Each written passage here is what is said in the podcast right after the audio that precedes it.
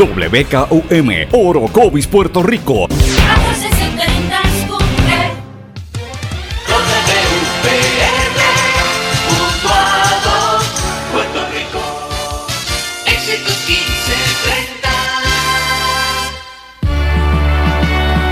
Transmite WEXS Patillas Guayama. XXX 61. Escuchas WMDB desde Fajardo, Puerto Rico, a través del 1480M y a través de www.el1480.net. 1480.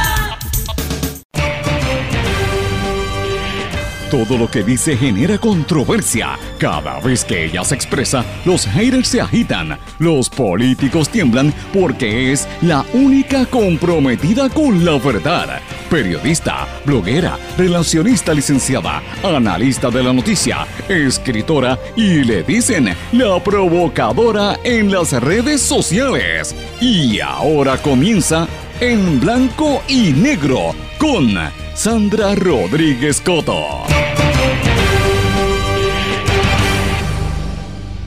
Bienvenidos a su programa en blanco y negro con Sandra. Hoy es lunes 5 de noviembre de 2018, nuestra edición número 139 por la red informativa de Puerto Rico. Como todos los días, comenzando la semana, en esta ocasión les saluda Sandra Rodríguez Coto, bien contenta, llena de energía. Eh, rompí un poco el esquema este fin de semana porque estuve eh, pariciando, estuve de fiesta desde yo creo desde el jueves, tengo que decir, porque cumplió año mami, cumplió año papi, es más, hasta mi ex marido, mi ex cuñada cumplieron años este fin de semana, todos cumplíamos años, somos escorpiones y yo también, así que muchas gracias por sus mensajes.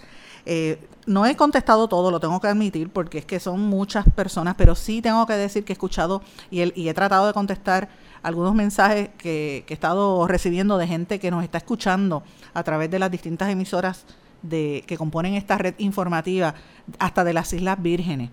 Eh, la gente que me escribió de Vieques, sepan que estoy pendiente a la cuestión de la unidad de diálisis que no funciona.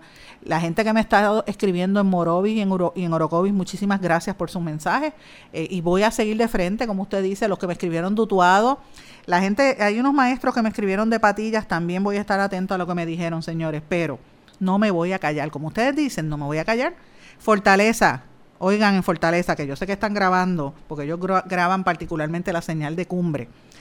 No me voy a callar, no me importa que me estén insultando como lo están haciendo en las redes sociales o que vayan tras de mí, me tiren a Hacienda, me tiren a todo el mundo. Yo tengo que decir lo que es, porque no me vendo. Yo no me vendo y yo no puedo tapar lo que están haciendo mal.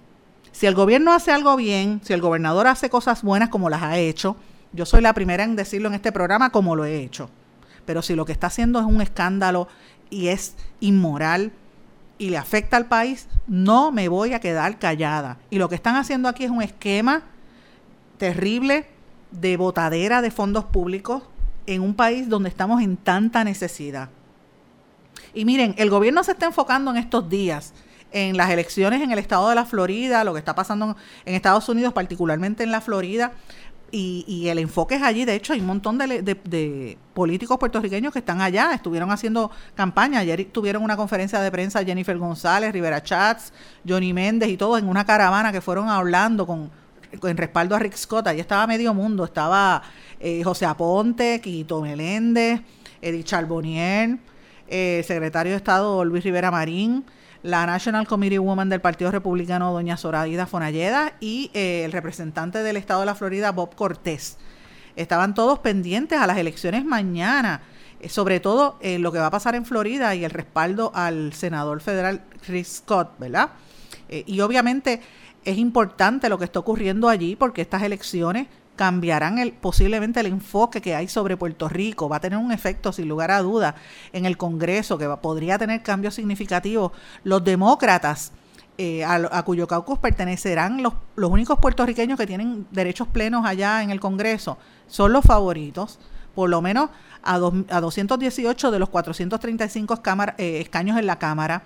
Y si logran retener el control del Senado, eh, posiblemente pues habría un cambio, ¿verdad? No va a haber una supermayoría que requiera, donde se requiera el 60 de, los 100 votos para el trámite regular de cualquier legislación.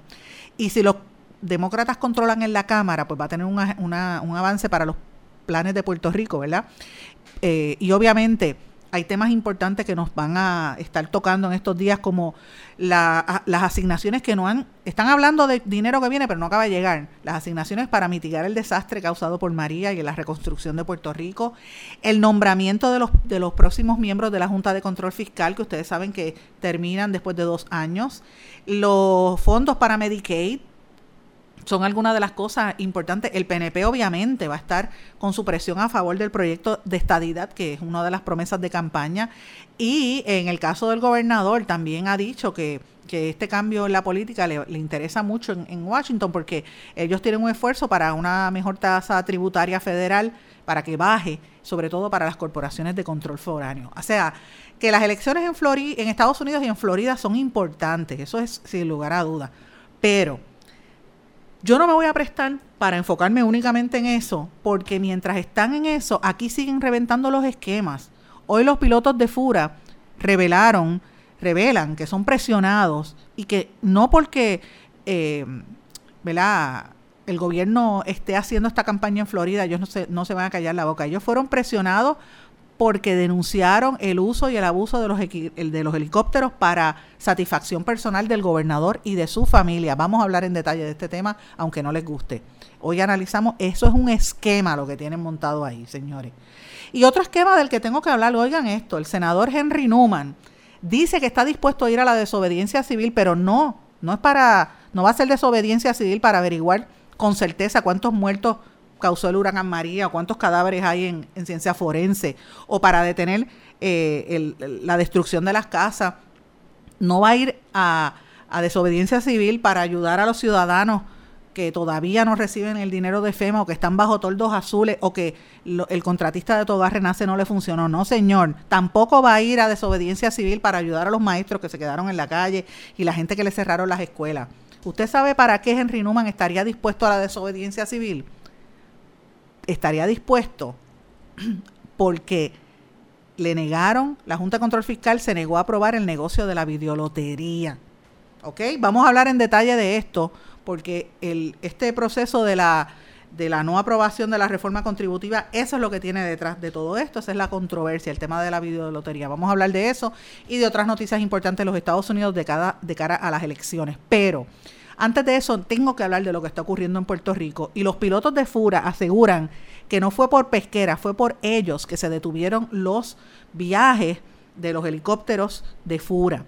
Y ustedes saben que esto viene porque en estos días han estado trascendiendo estos temas de el uso indiscriminado de, de, fondos y propiedad pública del gobierno para satisfacer los caprichos y los gustos de la primera familia de este país.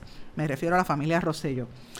Y esta noticia yo tengo que felicitar y respaldar desde este foro a los compañeros Miguel Rivera Puy, que fue el primero que lo sacó en el vocero hace varios meses desde el verano, y a Melisa Correa también del vocero, que es la que está sacando hoy el tema de pesquera y de los pilotos de Fura, y obviamente a los compañeros y compañeras del programa Rayos X en Telemundo, particularmente a Valeria Collazo y a, y a la otra este, compañera que trabajan en el programa con Jay Fonseca, señores, porque ellos fueron los que estuvieron dándole bien duro a este tema. Ustedes saben que la semana pasada trascendió, me refiero a Valeria Collazo Cañizares y a Tatiana Ortiz Ramírez. Y obviamente a Jay Fonseca, con quien tuve el, gusto de hablar este fin de semana, eh, y con varios compañeros de los distintos medios que dicen, eh, me, me, vinieron a agradecer porque los respaldé públicamente en esta columna que publiqué en Noticel, la pueden buscar Está todavía disponible el enlace ayer. Y a pesar de la columna, miren, a raíz de eso la gente me cayó arriba. Y me dieron bastante duro, me siguen dando en las redes sociales, sobre todo los fotuteros pagados con fondos públicos del gobierno. Porque mire, señor, si usted me está escuchando ahora mismo en su casa, imagínese, a lo mejor usted tiene nenes en la escuela pública y le cerraron la escuela, o tenía un cuartel que se lo cerraron, o es maestro y está pasando las de Caín, o no tiene eh, fondos para, para vivir, tiene que pelear entre pagar la luz o pagar la escuela o hacer la compra. Pues sepa, señores, que mientras está pasando eso, aquí se gasta dinero de más en fondos públicos. Y eso es el problema. Por eso es que yo escribí esa columna y no me importa que los fotuteros eh, me ataquen. Porque, como dije, mientras aquí hay necesidad, el gobierno tiene gente, el gobierno y Fortaleza tienen gente a través de contratos dedicados única y exclusivamente a estar en las redes sociales insultando, vejando, burlándose de la gente que decimos la verdad. En mi caso no me importa, tiren para adelante, que yo tengo babilla. Y no me importa que me tiren hacienda, que yo voy a hacer las cosas detrás, de frente. Y yo soy, hago las cosas como Dios manda. Pero no tengo, no me voy a prestar para callarme la boca ni me voy a vender. Yo escribí una columna que la titulé El cabro siempre tira para el monte. Y esos ataques lo que demuestran es que se valida eso, esa aseveración.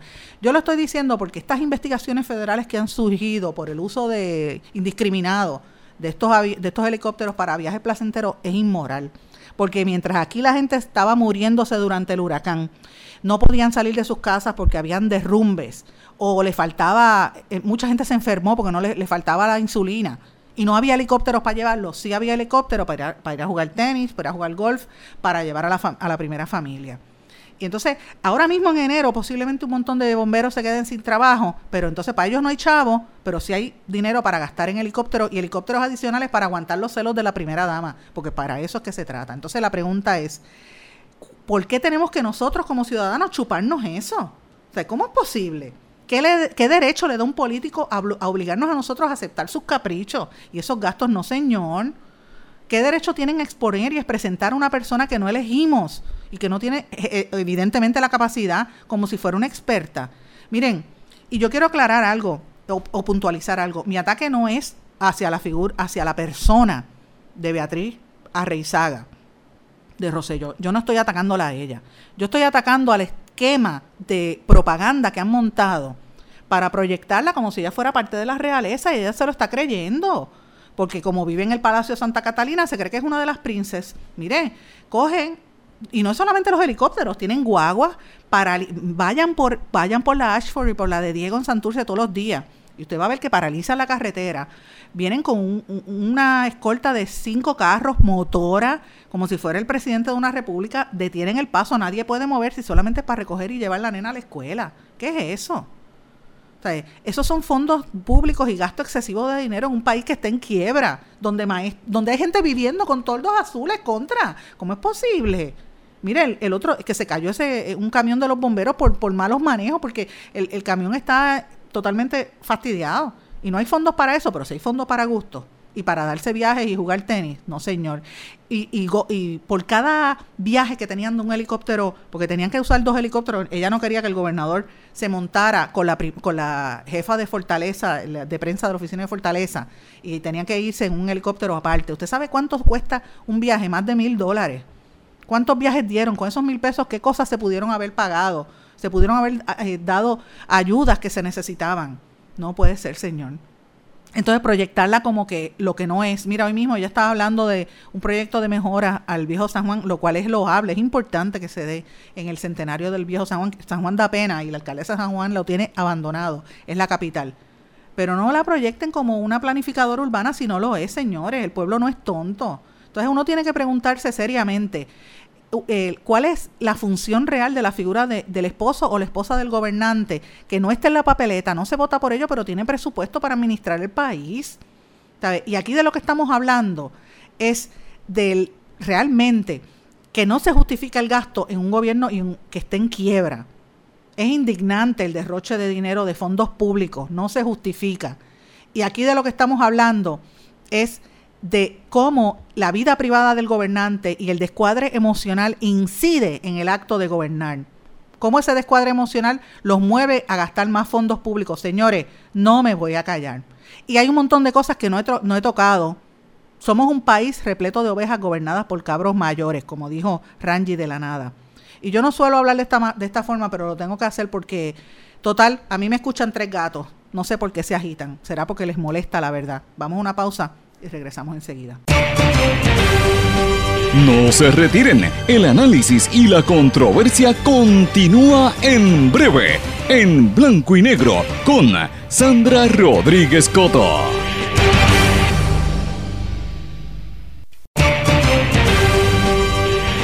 Y ya regresamos con el programa de la verdad, en blanco y negro, con Sandra Rodríguez Coto. De regreso en blanco y negro con Sandra, amigos, dejo que empezar tranquila, no quiero, no quiero quedarme agitada, porque es que estamos empezando la semana y uno se agita de tanta noticia negativa y de, y de mirar lo que está ocurriendo. De hecho, si uno se pone a mirar lo que está pasando en Estados Unidos también, uno dice, este país y nuestra metrópoli se están cayendo en canto, ya están empezando eh, de una manera bien acelerada, debo decir, el proceso de, de decadencia. Cuando uno ve que hay una decadencia eh, y, no me refiero al aspecto puramente económico. Uno mira Estados Unidos y, es una cuestión de decadencia moral de, y, de decadencia de actitudes, por decirlo así. Uno ve la manera en que el gobierno de los Estados Unidos, el, presidente, el gobernante, se refiere a la otra gente. Tú ves las vistas de, de confirmación que hubo cuando confirmaron al juez Cabana. eso son, parece un espectáculo. Eh, y, tú ves todo lo que está ocurriendo ya, entonces lo comparas a lo que ocurre en Puerto Rico y tú dices, wow, no, uno no se puede agitar, uno tiene que coger las cosas con calma. Eh, y me he propuesto que a pesar de que me agite en el segmento anterior, tengo que cogerlo con calma porque de verdad, si no, nos vamos a, nos, va a dar algo a nosotros aquí en este país, no puede ser. Tenemos que enfocarnos y en ver lo que de verdad está ocurriendo en Puerto Rico. Pero bueno, vamos a las noticias importantes que me parece que debemos estar analizando durante el día de hoy. El gobernador le advirtió a la Junta de Control Fiscal que la reforma contributiva va como se ha establecido. Esto es ante las objeciones de la Junta de Control para, eh, Fiscal para que la misma sea aprobada y puesta en rigor. Eh, sin embargo, Roselló dijo que no tiene problemas con reunirse con miembros de la Junta para lograr los acuerdos necesarios que permitan la aprobación del proyecto. Y esto me, yo lo, lo, lo ato, ¿verdad?, a unas expresiones que hizo el senador Henry Newman que dice que está dispuesto a ir a la desobediencia civil. Él, él, está bien molesto con esas determinaciones que está tomando la Junta de Control Fiscal y que las considera imposiciones dictatoriales y antidemocráticas y que están colmando su paciencia, está dispuesto a recurrir a la desobediencia civil para enfrentar a este ente fiscalizador. Numan tronó contra la decisión de la Junta de rechazar la reforma contributiva y aseguró que la misma le hace justicia al pueblo. Dice que es completamente inaceptable, que la legislatura trabajó dignamente y que han hecho el trabajo adecuado y que no, eh, y que no lo va a aceptar. Y entonces dice que en su caso, eh, la cuestión de, necesitar, él, está bien molesto porque dice que la reforma le hacía justicia a la policía de Puerto Rico para que tuviera retiro y, eh, y, obviamente encara el tema de la videolotería, el famoso tema de la videolotería esta, que la gente está eh, bien, bien preocupada, ¿verdad? Los sectores de específicamente del casino. De hecho, los operadores de los casinos en la isla dicen que están en alerta por los proyectos de, ley que se han aprobado, por la, a pesar de que la Junta Control Fiscal dijo que no iba a aprobarla, pero ellos están bien preocupados porque este, la industria de casinos está bajo una, un, ataque, bajo, bajo asedio realmente. Eh, ahora mismo está pendiente en el trámite del legislativo dos proyectos de ley del representante Néstor Alonso Vega que viabiliza las apuestas en línea, las online eh, bets, y regula el, el, mercado de los juegos de eventos deportivos. Esto se abrió luego de unas disposiciones en las jurisdicciones de los Estados Unidos, eh, una decisión que tomó el año en, en, este año, principio de este año, el Tribunal Supremo de los Estados Unidos. Y según el representante Alonso Vega, que él preside la Comisión Cameral de Turismo y Bienestar Social, esos dos proyectos supuestamente le van a generar al país eh, y a los casinos cerca de 20 millones de dólares anuales. El PNP espera que ambas piezas sean ratificadas antes del, jueves de esta semana, último día para aprobar medidas durante la presente sesión ordinaria y destacó que incluirían disposiciones de para que un 20% del ingreso sea destinado al sistema de retiro del gobierno y un 80% a los casinos. El representante espera hoy tener en sus manos un estudio que hizo la Asociación de Hoteles y Turismo que reflejaría el estado actual en, el que se encuentra la industria de casinos y el potencial ingreso de sus proyectos. Pero eh, el amigo Miguel Vega, que es presidente de una empresa que maneja tres casinos y había sido presidente de, de esa asociación de hoteleros, advirtió que el mercado de juegos en Puerto Rico está saturado y no visualiza ganancias considerables si se aprovechan estos proyectos. Eh, y yo estoy haciendo este, este tema por el, por, ¿verdad? Traigo este tema por la, por, por la controversia que ha habido con la aprobación y, y, la insistencia en que se apruebe la ley de las tragamonedas, el, este proyecto de tragamonedas que lleva sobre 20 años en Puerto Rico y que evidentemente eh, lo que va a hacer es prácticamente abrir una serie de casinos hasta al lado de escuelas, en una serie de sitios, porque de eso es que se trata. Y yo he visto sitios eh, en, el campo, yo he ido a un montón de lugares por ahí que, que eh, uno lo ve que es una cafetería y de momento tú entras y hay un salón como con 30 o 40 máquinas de esas y no le importa si los niños entran. Entonces ellos dicen que va a estar en manos del comerciante el no entrar. Y usted sabe que, que por ejemplo, cuando usted va a un hotel no permiten entrar a los menores de edad a, a los casinos pero en estos lugares pues lo tienen por la libre. En vez de estar reglamentando eso, lo que hacen es la videolotería para supuestamente conectar todas las máquinas a un sistema central. A mí me parece que ha sido un poco de decadencia y de dejadez del propio gobierno de años. Yo no estoy diciendo de este gobierno en particular, porque esto, esto lleva más de 20 años, pero bueno, cerca de 20 años para, ser preciso. Eh, pero debieron haberse puesto a trabajar, a, a velarla. Aquí hubo un proceso que se incautaron en dos ocasiones eh, máquinas. A mí me parece que eso fue bajo el gobierno de, de, García Padilla al principio, si no me equivoco, o el finales de Fortuño por ahí. Y miren, eh, ha provocado una serie de problemas. ¿Por qué? Porque no se sabe quiénes son los que están detrás de ese negocio. Siempre ha habido mucho comentario que hay legisladores y ex legisladores en ese proceso, pero lo que sí es que aquí ha corrido mucho dinero detrás de ese tema de la videolotería. Y estas reacciones ¿verdad? De, los hoteleros y, de legisladores como Henry Newman responden precisamente a, eso, a que aquí ha corrido, el billete ha corrido en la legislatura como, bueno, una cosa terrible porque ellos han estado prácticamente auspiciando candidaturas políticas a través de los años. La, la, la, ahora mismo la cuestión, para ser precisa, aquí hay gente que ha estado aportando a campañas políticas de distintos legisladores. De hecho, aquí se sabe, eh, por ejemplo, que en la, en la campaña de la comisionada residente eh, Jennifer González, cuando era presidenta de la Cámara, recibió respaldo de esta gente de la videolotería y y esto es parte de la controversia que hay al interior del PNP con gente como José Aponte, que siempre ha estado opuesto a los juegos, eso es cierto, toda la vida ha estado opuesto a los juegos, pero en esta ocasión, eh, detrás de ese proceso, quien está detrás de esa eh, compañía Caribbean Cage, Cage Caribbean, o que ahora se llama Cage Puerto Rico, lleva años detrás de ese de, entrar aquí en el, en el negocio en Puerto Rico. De hecho, algunos de los que están ahora en el negocio de las tragamonedas estaban metidos ahí. Eh, y ahora está en este momento el doctor Escalera. ¿Se acuerdan de aquel doctor Escalera controversial que estuvo con Santini en el municipio de San Juan y tuvo que salir porque se le imputaron una serie de, malos manejos de fondos públicos cuando Santini era alcalde, pues ese es el que está ahora de cabildero y está en varios negocios, ¿verdad? Uno de ellos eh, que se alega es el tema este de, de las tragamonedas. Y detrás de eso está, por ejemplo, Tony Soto, está Johnny Méndez, está Jennifer González y hay una serie de personas que han estado impulsando la aprobación de estas de estas eh, de este tema de las de las tragamonedas que en otras palabras es abrir casinos en todas en todas las áreas. Y obviamente todo esto surge porque la, Junta de Control Fiscal puso el freno y no aprobó que se dijo que no, iba a aprobar la, reforma contributiva, precisamente eso, porque metieron el tema de la, de la videolotería por ahí. Escuchemos parte de unas declaraciones del gobernador ante toda esta situación, cuando dije, como, como he mencionado al principio, que le advirtió a la Junta que la reforma va como se ha establecido. Escuchemos. Ahora no puedo escuchar, no me sale el audio, amigos, perdónenme, que tengo una situación con el audio que no está no está surgiendo, pero bueno, eso fue lo que dijo el gobernador. Me, excusan que no tengo el audio disponible en este momento, pero básicamente el gobernador dijo que no iba a estar de acuerdo y que él estaría eh, estaría dispuesto a reunirse con los miembros de la junta, pero que la reforma contributiva está según ellos lo habían aprobado. No le no entra en detalle del tema de la videolotería. Pero bueno, vamos a cambiar un poco del tema.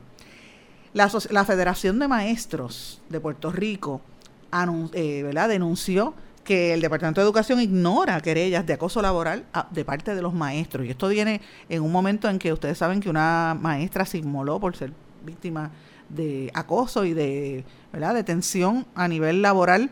Y ellos dicen que las querellas por acoso laboral que se han radicado en todo Puerto Rico están siendo desatendidas por los directivos, en este caso la secretaria de Educación, Julia Kelleher, lo están denunciando. También debo decir que él, por otra parte, el senador Carmelo Ríos dice que va a hacer un cambio, viene unas nuevas enmiendas, eh, múltiples enmiendas, debo decir, a la, a ley de armas. Y dice, mira, yo no sé eh, las armas van a ser para los buenos y no para los locos, dice Carmelo Ríos. Y dice que él no entiende porque aquí no es como en, como en Florida, que uno puede comprarse las, las, las, armas hasta en un Walmart.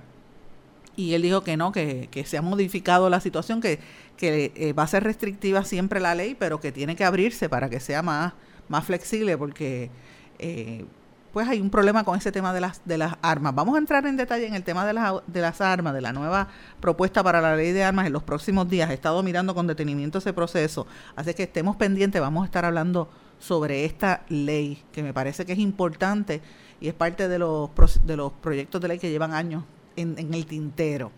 Eh, tengo que irme una pausa, pero a mi regreso voy a hablar de lo que está pasando con unas aseguradoras que para mí es bien importante. Usted como consumidor tiene que estar atento a estos temas. Vamos a una pausa y regresamos enseguida. No se retiren, el análisis y la controversia continúa en breve, en blanco y negro, con Sandra Rodríguez Coto.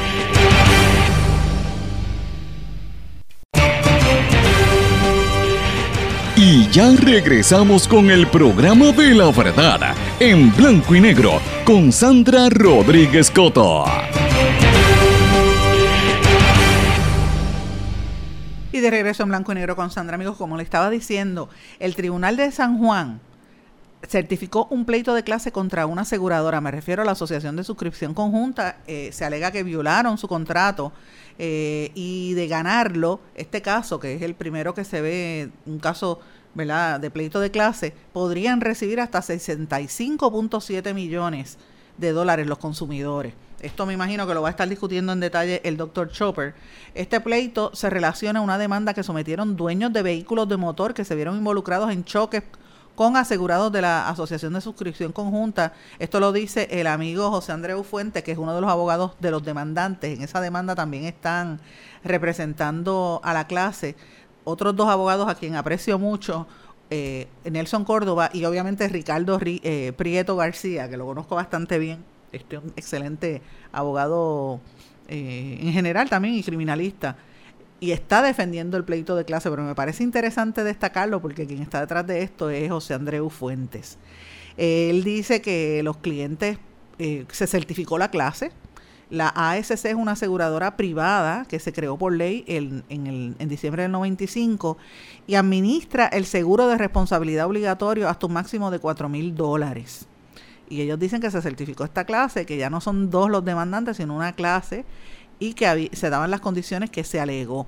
Los clientes al someter la reclamación y el estimado de daños a la ASC para que los indemnice, la aseguradora les dijo que debían deducirle los gastos de depreciación de sus automóviles y procedió a restarle el monto total a pagar una cantidad por dicho concepto. Esta práctica causó que los clientes eh, de, este, de estos abogados tuvieran que poner en, de su bolsillo la cantidad que la ASC dejaba de indemnizarlos.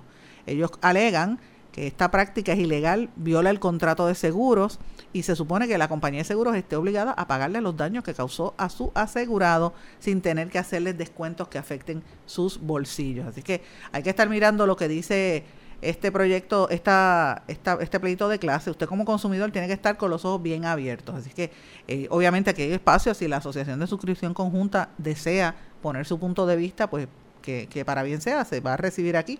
Eh, podemos llamar a, a Moraima, Moraima Ríos, que es la abogada eh, de la ASC. Así que esto es parte del tema. Otro tema que me parece importante local, de las noticias locales, es el tema de las moratorias. Ustedes se acuerdan después del paso del huracán María que hubo una serie de moratorias. Eh, está reportando la amiga Luisa García Pelati de Cinco Millas que este fin de las, moratorias que terminaron ya elevó las ejecuciones de hipotecas al nivel más alto en 12 meses. O sea, la gente dejó de pagar eh, o esperó, extendió el, el término de sus préstamos y cuando pasó el término, no tenía el dinero para pagarlo, porque era de esperarse si la economía bajó, no había trabajo. Pues miren esto, en el mes de agosto, que son las cifras más recientes, en agosto se ejecutaron 329 viviendas, que es la cifra más alta en el último año, según los datos de la Oficina del Comisionado de Instituciones Financieras. En septiembre 16 terminó la moratoria de pagos para las hipotecas aseguradas por la este, FHA y eh, se anticipa un aumento de los números de ejecuciones de viviendas. Esto va a provocar otra caída en los precios de las propiedades de las propiedades. Así que tiene que tener si usted es dueño de su hipoteca de su casa eh, o tiene hipoteca esté pendiente porque el valor de la propiedad va a seguir bajando. En los primeros ocho meses de este año han ejecutado 1.422 hipotecas comparadas a las 4.300 ejecuciones del mismo año eh, del mismo periodo del año pasado las ejecuciones de vivienda habían alcanzado un récord en el 2016, bajaron en el 2017 casi un 20.6%, pero volvieron a subir. Así que esto es una situación terrible porque la moratoria, que lo que duró fue un año, redujo la forma de forma dramática el número de ejecuciones hipotecarias, pero este ya se está viendo esa tendencia que vuelve a subir. Oigan, en, eh, no sé si ustedes vieron esta noticia, en este fin de semana arrestaron a un señor y a su hijo por el tráfico de animales exóticos en el municipio de Atillo. Había, eh, y mira lo que tenían esos personajes, tenían 10 escorpiones, dos tarántulas, una tortuga caimán y un dragón barbudo, que son animales que están en la lista de, eh, de los animales en peligro de, de algunos animales de estos que son peligrosos, porque son en realidad 14 animales exóticos, de los cuales 12 son venenosos. Y ellos, los agentes de la Unidad de Vida Silvestre del Cuerpo de Vigilantes, ocuparon todos, esas, todos esos eh, animales que están prohibidos por, en la ley como parte de un operativo del Departamento de Recursos Naturales. Es una cosa impresionante. Los dos sujetos arrestados, Héctor López López y Héctor López Batista, o sea, padre e hijo, fueron citados a la Fiscalía de Arecibo para una vista en el día 15 de noviembre y se exponen a multas por cada especie venenosa que puede exceder los 15 mil dólares cárcel o ambas, según determine el tribunal. Yo no sé por qué a la gente le da con contraer estos animales y después, mire, esos animales se pierden, se, se escapan y se empiezan a multiplicar. Así fue que empezó aquí una serie de, plagas, incluso las, las, las, dichosas iguanas verdes empezaron así. Aquí, bueno, aquí las traían también para venderlas, porque yo llegué a ver en el expreso de Trujillo Alto gente vendiendo en las luces esas iguanas hace muchos años atrás, yo lo recuerdo, y mira ahora cómo está eso perdido, las habían traído para que fuesen exóticas en, en el Hotel Río Mar, en esa área de Río Mar, este, y en Río Grande, y eso se prácticamente se perdió y se empezaron a multiplicar y fue una cosa demasiado impresionante. Y ahora miren cómo es una plaga que amenaza con los hábitats naturales de los coquíes y ese tipo de cosas. Y uno hubiera pensado que después del huracán se iban a morir, pero yo las veo por ahí por montones, una cosa terrible. Y así otras, otras especies que lo que hacen es que dañan el ambiente de Puerto Rico y son peligrosas también. O sea, porque usted tiene que tener, a veces uno dice que es la cuestión del del estatus, son una fiebre, otra vez también en el bajo mundo mucha gente trae de estos animales exóticos solamente por fastidiar. Bueno, también este fin de semana ustedes saben que un camión de bomberos se cayó por un barranco en Quebradillas. El bombero herido, el, resultó un bombero herido eh, y se informó que en ese momento solamente había un policía de turno cuando eso pasó. Este, y esto pasó en la carretera 113, intersección con la 437, en el barrio Charca, eh, cerca de la represa, conocido en un sector que le llaman la represa, en Quebradillas. El bombero herido fue eh, Miguel Martínez Román, de 46 años, residente de Isabela, que intentaba atender un incendio en la planta de la Autoridad de Acueductos y Alcantarillado. Y miren esto, esto, esto es importante que usted vea esto, no porque porque el camión cayó por el barranco, este desgraciado accidente podía pasar en cualquier momento, es que demuestra el estado en que está no solamente la falta de policía para atender la emergencia, sino el estado en que está el cuerpo de bomberos. Entonces yo decía en el primer segmento que mientras aquí están gastando dinero en helicóptero para gastos personales y para gustos del gobernador, miren cómo están las agencias en los pueblos y cómo están las dependencias. El sindicato de bomberos denunció que este caso eh, ese accidente no fue por un desperfecto mecánico, eso lo dice el, el, sindicato de bomberos, dice que es parte de la negligencia y de lo que está ocurriendo eh, con, con, esa área, que ese camión llevaba 18 años en la estación y tenía problemas mecánicos serios en las turbinas y en otras áreas, sobre, sobre todo en, el, en las máquinas para botar agua, o sea que tampoco funcionaba. La flota está completamente mala y según el, el líder sindical de los bomberos, eh, 7 millones han puesto a la agencia en situación, al, eliminarle los 7 millones de presupuesto, han puesto a la agencia en una situación bien precaria. Así que eso es parte del proceso. Entonces, ¿qué uno tiene que hacer? Uno tiene que, que, asumir control a su nivel, a nivel individual, como ciudadano o como comunidad. Y esto es lo que están haciendo en Utuado unos residentes de, de la montaña que han en este grupo comunitario está tratando de rescatar las hidroeléctricas para poder producir sobre 40 mil kilovatios de energía. Esto es un proceso de empoderamiento bastante interesante. Esto lo resalta Jornada PR, pero hemos hablado de esto en el pasado, en este segmento. Eh, y esto es parte de, de, de la reacción a la devastación que ha ocurrido después del huracán. Utuado es uno de los pueblos que más fastidiado estuvo después de eso y todavía sigue chavado después del paso del huracán. Y, y este proceso ha sido reconocido con un premio de 100 mil dólares de la Puerto Rico Big Ideas Challenge, de la Hispanic Federation y del Banco Popular de Puerto Rico. Eh, y es bajo este nuevo esquema de privatización de la Autoridad de Energía Eléctrica, la, organización, la organización Unidos por Utuado, que es un grupo que surgió tras el huracán María para llevarle asistencia a miles de familias, se, se ha trazado la meta de crear la primera cooperativa eléctrica de Puerto Rico para rescatar los generadores hidroeléctricos en las represas Dos Bocas y Caonillas. El director de Unidos por, por, por Utuado, C.P. Smith, eh, y mira, eh, sabrá Dios quién es, explicó que con la tecnología moderna las plantas hidroeléctricas de Utuado podrían generar cerca de 42 kilogramos de energía totalmente limpia y mucho más económica que las fuentes actuales de generación de energía eléctrica. Y, eh, este proyecto pues se estima entre 100 mil a 150 millones de dólares. Eh, y obviamente pues está recibiendo apoyo de la Fundación del Banco Popular, de la Hispanic Federation y otra serie de entidades eh, que están tratando de crear esta cooperativa. Incluyen a la Universidad de Harvard, Pennsylvania, eh, la Universidad de Puerto Rico y otra serie de entidades. Así que esto es interesante para que ustedes vean unas de las alternativas que se están generando para responder a esta situación de la emergencia. Y como digo, uno como individuo tiene que tomar acción porque es que si uno espera por el gobierno, se siente a esperar y te mueres. Te mueres esperando a que te atiendan. Eso es parte de la dificultad que está ocurriendo en Puerto Rico como, como parte de, de la decadencia, de la quiebra de este país, de este sistema eh, y hay que ver hacia dónde nos dirigimos. Yo felicito a lo que está haciendo la gente en, en las comunidades. Conozco de varios de los proyectos que, que se están realizando en las montañas, pero hay que tener eh, los ojos bien abiertos, señores, porque también en este proceso pues siempre se cuela gente que no necesariamente eh, su interés es genuino para rescatar una comunidad. A veces el interés es preparar un negocio y, y hay que estar mirando con detenimiento estos procesos de privatización e incluso estas organizaciones también porque donde quiera se cuecen habas, pero por lo menos vemos que aquí hay algo positivo que le va a resolver el problema a la gente que tanto sufrió o que espera que se, que se les resuelva los problemas eh, para que no se repita lo que pasó después del paso del huracán. Vamos a una pausa y regresamos enseguida.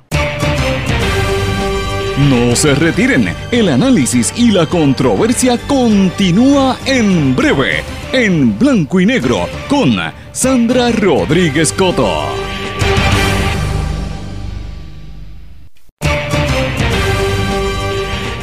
Y ya regresamos con el programa de la verdad, en blanco y negro, con Sandra Rodríguez Coto. De regreso en blanco y negro con Sandra. Voy a tratar de, resumir aquí las noticias más importantes de Estados Unidos y de América Latina que seguía hablando y se me pasó el tiempo, no se me, se me escapó, que están pasando muchas cosas importantes en esa región, señores. Miles de soldados y un bonito alambre de púas Así es como se describe por el presidente Trump lo que están haciendo para prepararse para lo que ellos han catalogado de una invasión de migrantes. Ciertamente eso es lo que parece, porque son miles de personas eh, que están llegando desde Honduras, El Salvador y Guatemala, huyendo de la violencia y la miseria.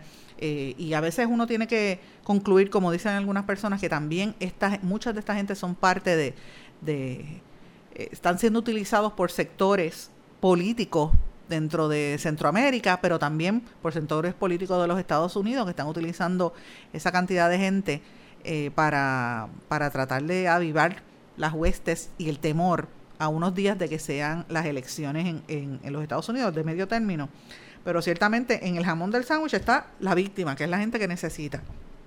Eh, Donald Trump ha dicho, eh, eso lo dijo en el fin de semana, que el alambre de puja es bien bonito, el que van, van, a estar colocando de, de una forma bien impresionante para que la gente no pueda cruzar.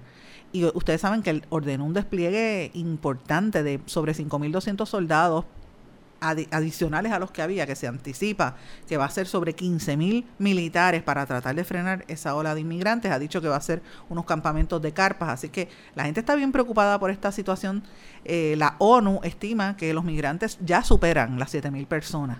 Eh, en la Secretaría de la Gobernación en México dijeron que ya habían llegado 5.347 centroamericanos que cruzaron por Guatemala y mil personas ya se habían registrado en Oaxaca y otras 4.347 en Veracruz. Así que miren la cantidad de gente que están llegando. Esto es una cosa impresionante. Eh, y, y, como parte de este tema de, la, de las elecciones de medio término, reapareció eh, Obama. El expresidente Barack Obama criticó que los republicanos traten de infundir miedo a los electores con el tema migratorio y exhortó a los demócratas de Illinois a votar masivamente el próximo martes, o sea, mañana, en la elección que puede ser la más importante de sus vidas. Así fue que la calificó. Y tanto los candidatos republicanos te están tratando de infundir miedo, pero yo veo que los demócratas también están poco asustados. De hecho, en Saturday Night Live hicieron una parodia que a mí me dio mucha mucha risa porque ponían como si fuese un comercial ay, yo soy demócrata a favor del gobierno, decía el comercial. Y entonces tú le veías la cara a los actores como riéndose, pero temblando a la misma vez de que, de que no vayan a tener el éxito esperado en las elecciones. Así que hay que ver qué va a pasar allí. La administración Trump también volvió, por otra parte, a aplicar todas las sanciones antiraníes que se habían levantado en el 2015 bajo, bajo la época de, de, de Obama, ¿verdad? Y anunció que volverá a introducir en esta semana eh, todas esas sanciones que habían sido levantadas en el marco del acuerdo nuclear eh, con Irán. El Departamento del Tesoro de los Estados Unidos planea añadir 700 personas y compañías a una lista negra de la contra la República Islámica. Autoridades estadounidenses se promueven restringir el acceso al sistema internacional SWIFT y alcanzan estas sanciones los sistemas pesqueros, el de finanzas y el de energía y van a, van a mantenerse hasta que Teherán cumpla con las exigencias de los Estados Unidos, entre las cuales está dejar el apoyo al terrorismo, terminar la presencia militar en Siria, interrumpir por completo el desarrollo de tecnología nuclear y de misiles balísticos. Y obviamente esto lo, se da en el marco también de una serie de recortes de impuestos y aranceles, que son las recetas económicas del presidente Trump que se están dando en este momento. Ustedes recordarán que a principio de este programa nosotros estuvimos hablando con mucho detenimiento de todas estas estos recortes de impuestos que te había eh, hecho Trump y la economía pues sigue bastante buena. Y obviamente estamos ya en la recta final de las elecciones, de esta contienda electoral y Trump ha estado al, al mando, él es el que está dando cara y, y, está empujando, avivando las huestes porque en, de por sí los candidatos no, no hay un candidato que sea el más importante de todas las regiones eh, o el que más eh, llame la atención a nivel nacional. Así que los republicanos han recaído en la figura del presidente Trump para levantar las huestes y levantar el ánimo. Eh, en Estados Unidos, por último, también una noticia que me parece importante es que en esta, desde hoy, enfrenta juicio que podría costarle la cadena perpetua al famoso narcotraficante Joaquín El Chapo Guzmán. Eh, y eso es un juicio que se está llevando a cabo por narcotráfico en Nueva York. Y él, ustedes saben que él tiene 61 años, él, a él lo consideran el narcotraficante más poderoso y buscado de la droga, y era el que se escapaba haciendo estos túneles, y del cual obviamente hubo una controversia cuando Sean Penn y esta actriz mexicana, que ahora mismo se me olvida el nombre, fueron a entrevistarlo y salió un reportaje en Rolling Stone que les recomiendo que lo busquen, bastante bien escrito por, por Sean Penn, por cierto. Eh, y pues generó mucha controversia. Así que esto, esas son algunas de las noticias importantes de los Estados Unidos. Me parece que, hay que llamar la atención a ese tema.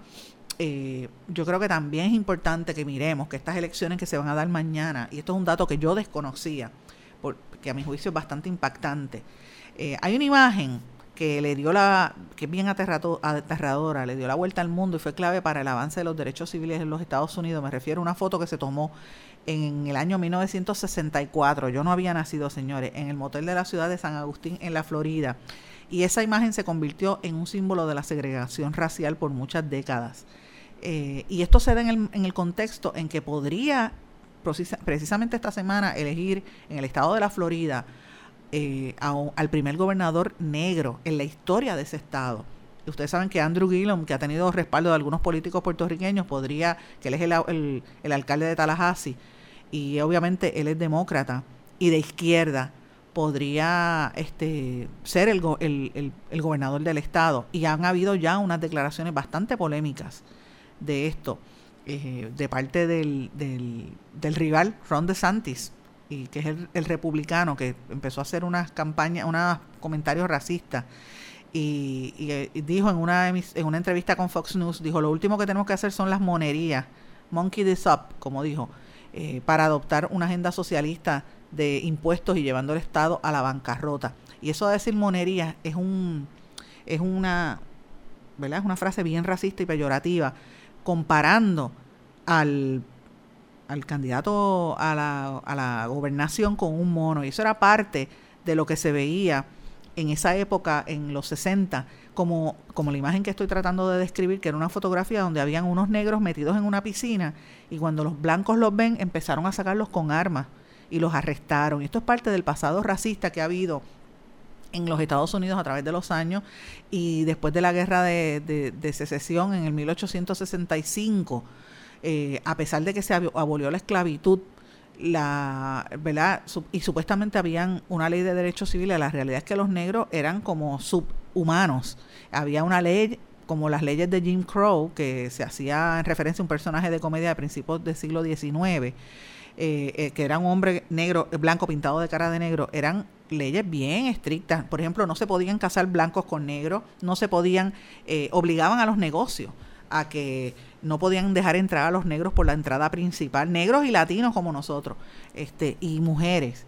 Entonces, pues, lo, tenían, es más, no podían ni tomar agua de la misma fuente, ni lavarse las manos en la misma, ni ir al mismo baño. Entonces, provocaba una serie de, de actos violentos porque muchas personas decían, mira, yo no puedo. En el 63 empezó a, darse un movimiento en el sur eh, y cada vez que, que había una protesta y no les pasaba nada, pues venían por la noche los secuestraban, los apaleaban, los, linchaban por miembros del Ku Klux Klan que mataban cientos y miles de negros en los Estados Unidos. Ese ambiente que se, que se dio, que obviamente ustedes recordarán, terminó en muchísimas muertes, incluyendo la de Martin Luther King. Eh, uno dirá, ah, eso ya pasó, eso ya está en el pasado, señores. En esta nueva era, esto nunca, nunca se ha desaparecido del todo, siempre ha habido ataques, por eso que hay movimientos como el Black Lives Matter, pero en esta era de Trump la situación ha sido bien terrible. Ese, ese discurso de, de la y sobre todo la contienda en Florida entre, entre Gillum y, el otro, pues pone en relieve cómo está ese tema del racismo y si en Florida cambia el concepto electoral, ahí le digo yo, ahí va a haber un cambio sustancial y hay que estar preparados para lo que va a pasar en Florida, porque después de toda esta historia eh, racista en los Estados Unidos, pues es importante mirar si de verdad pasan esa página a ver si pasan esa página y, y se olvida la gente de esta tan precaria y tan terrible historia de racismo que ha habido en los Estados Unidos y que no se repitan más nunca esas imágenes donde sacaban a, a unos negros por estar metidos en una piscina y los arrestaban y muchos de ellos lo, y los golpeaban eh, sin, sin decirle todo lo más que todo lo demás que ha ocurrido a través de los años. Así que la palabra la tienen ahora los votantes, incluyendo en Florida, y hay que mirar con quién se alinean los eh, candidatos políticos puertorriqueños que ustedes saben que estuvieron por allá haciendo campaña. Con esto me despido, no sin antes desearle a todos que pasen muy buen día, estemos atentos a lo que va a ocurrir hoy en la tarde. Que pasen todo buen día. En blanco y negro con Sandra se despide. Hasta mañana. ¿Se quedó con ganas de más? Busque a Sandra Rodríguez Coto en las redes sociales o acceda a en blanco y negro.blogspot.com porque a la hora de decir la verdad solo hay una persona en la cual se puede confiar. Sandra Rodríguez Coto en blanco y negro.